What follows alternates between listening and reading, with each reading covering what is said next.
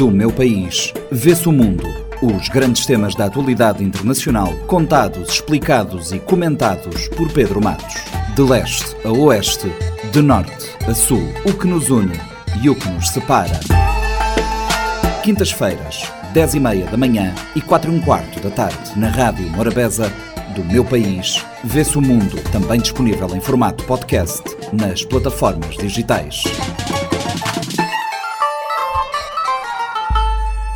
Do meu país vê-se o mundo, encontro semanal com a atualidade internacional, comentada pelo professor de Relações Internacionais Pedro Matos. Esta semana, atenções voltadas para Moscou e para a visita de Xi à Rússia. O presidente chinês esteve durante várias horas reunido com o homólogo Vladimir Putin. No final, a ideia de reforço da cooperação entre os dois países. E que mais, Pedro Matos? O que saiu deste encontro? Olá, hoje nós vamos falar da visita de Xi Jinping à Rússia. O presidente chinês visita o seu homólogo Vladimir Putin e o que que nós esperamos é, desse desse encontro.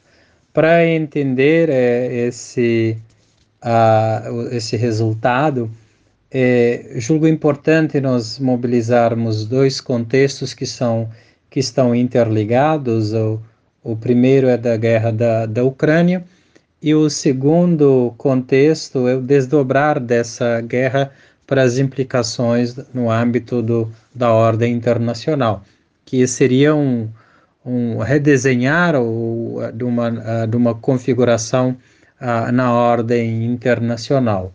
Com isto, essa, essa visita, pelo menos por parte do, eh, do presidente eh, chinês, eh, visa apresentar ali um, o, o, plano da paz da, da China, conversar com o Vladimir Putin sobre, sobre os pontos desse, desse plano. É um plano que é muito contestado pelos países ocidentais, é, os países europeus e os Estados Unidos, porque não pressupõe a retirada das tropas uh, russas, mas também é um, é um plano um pouco confuso para os próprios russos, ao recomendar ali o respeito à integridade do, do território uh, o ucraniano, e, e, embora ali também uh, dentro dessa proposta da, uh, da China, um, um respeito ali, um, um, uma proposta para a respeito aos princípios da, da justiça e da, e da segurança total a todos os países envolvidos, que acabou agradando em certa medida ali a o Vladimir Putin numa, em, tentar recessionar essa, essa proposta, é, sempre naquele discurso de que realmente quer encontrar ali uma forma de negociação para a, acabar com, com a guerra. Nós sabemos por outros por outras edições como que o Vladimir Putin pensa uma negociação para terminar essa guerra, obviamente para é, nos termos que beneficiam a, a, a, Rússia. Agora, a, a grande preocupação é, por parte da Ucrânia é se o apoio da China à Rússia sair desse campo da, da retórica, do campo discursivo e ganhar contornos militares. Né? A Rússia e, e, e, a China se estreitaram os laços uh, recentemente em termos eh, econômicos, em termos uh, também de tecnologias. Essencialmente, uh, a Rússia está apoiando a China eh, no processo de desenvolvimento de, de armas pesadas através da, eh, de novas tecnologias para o enriquecimento de, de urânio. É, portanto, um, um, apoio da China em termos militares para, para a Rússia poderia eh, gerar um, um cenário uh, indescritível neste, neste conflito que já uh, está num, num processo de, eh, de, de várias perdas e de vários uh, danos econômicos aos, aos países.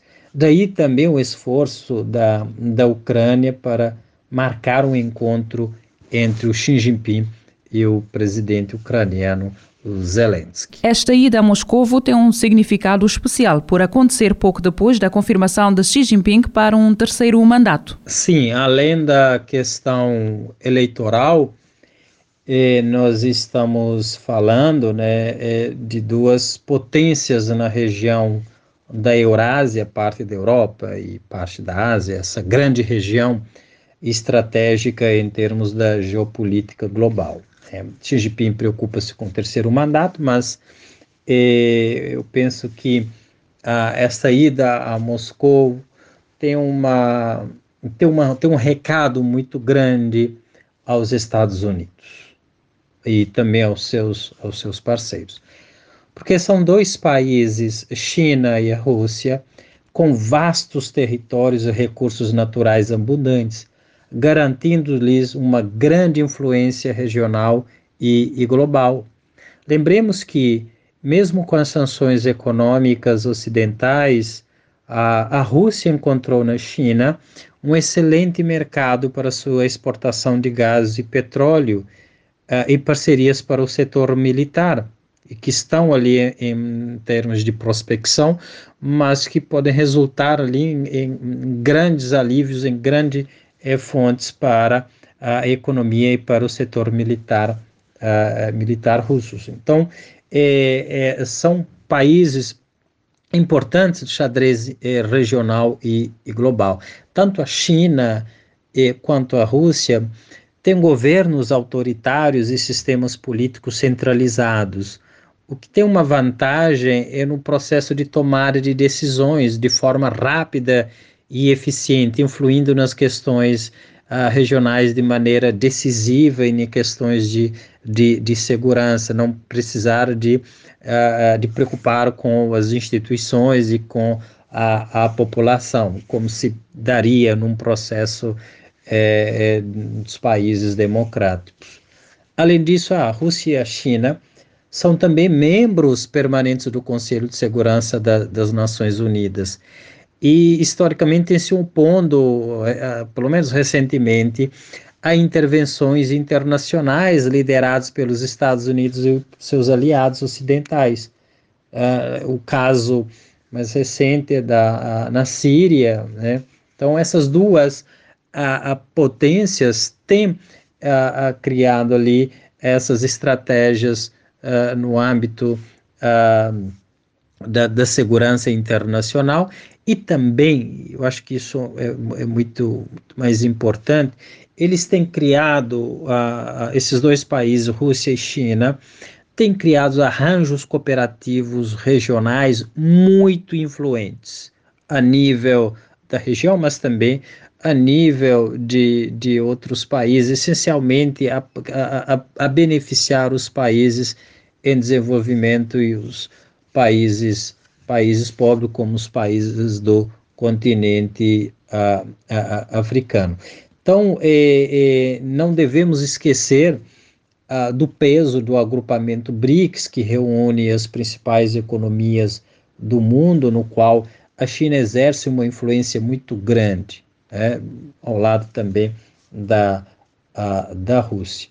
Além disso, as iniciativas multilaterais, na, como a Organização de Cooperação de Xangai, que dinamiza as estratégias de segurança regional, é, nós temos a, a, iniciativa Nova Rota da Seda, um cinturão, é, uma rota da China, que visa desenvolver infraestruturas é, estratégicas e dinamizar também investimentos continentes ah, importantes ali como a própria Europa, a Ásia, a África.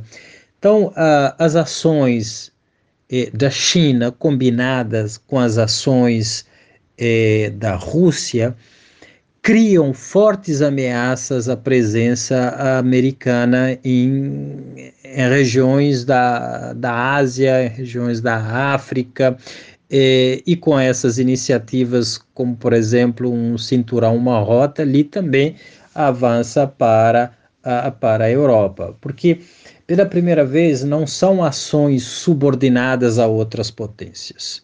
a Rússia e a China estão tomando as suas decisões embasadas nas visões de, de, de suas lideranças, né? E contrapondo ao consenso do Washington, contrapondo a, a, a visão dos países, eh, dos, dos países europeus. Né? A Rússia e a China eh, defendem, pelo menos em termos ah, eh, das orientações da política externa, uma abordagem multipolar na, na chamada política internacional, que estão sempre reclamando, e com uma certa razão, a, a maior participação dos países em desenvolvimento, dos países pobres, dos países africanos nas tomadas de decisões uh, globais.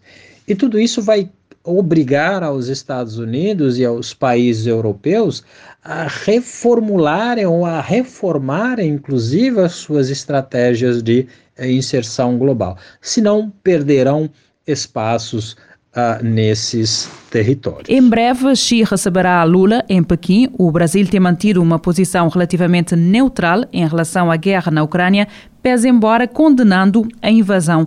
Que alinhamento pode ser este e o que poderemos esperar dessa ida do presidente brasileiro a Pequim? É, o, o, governo Lula ele sabe da, da necessidade de uma participação do Brasil de maneira mais respeitada e propositiva nas resoluções dos temas uh, internacionais, né?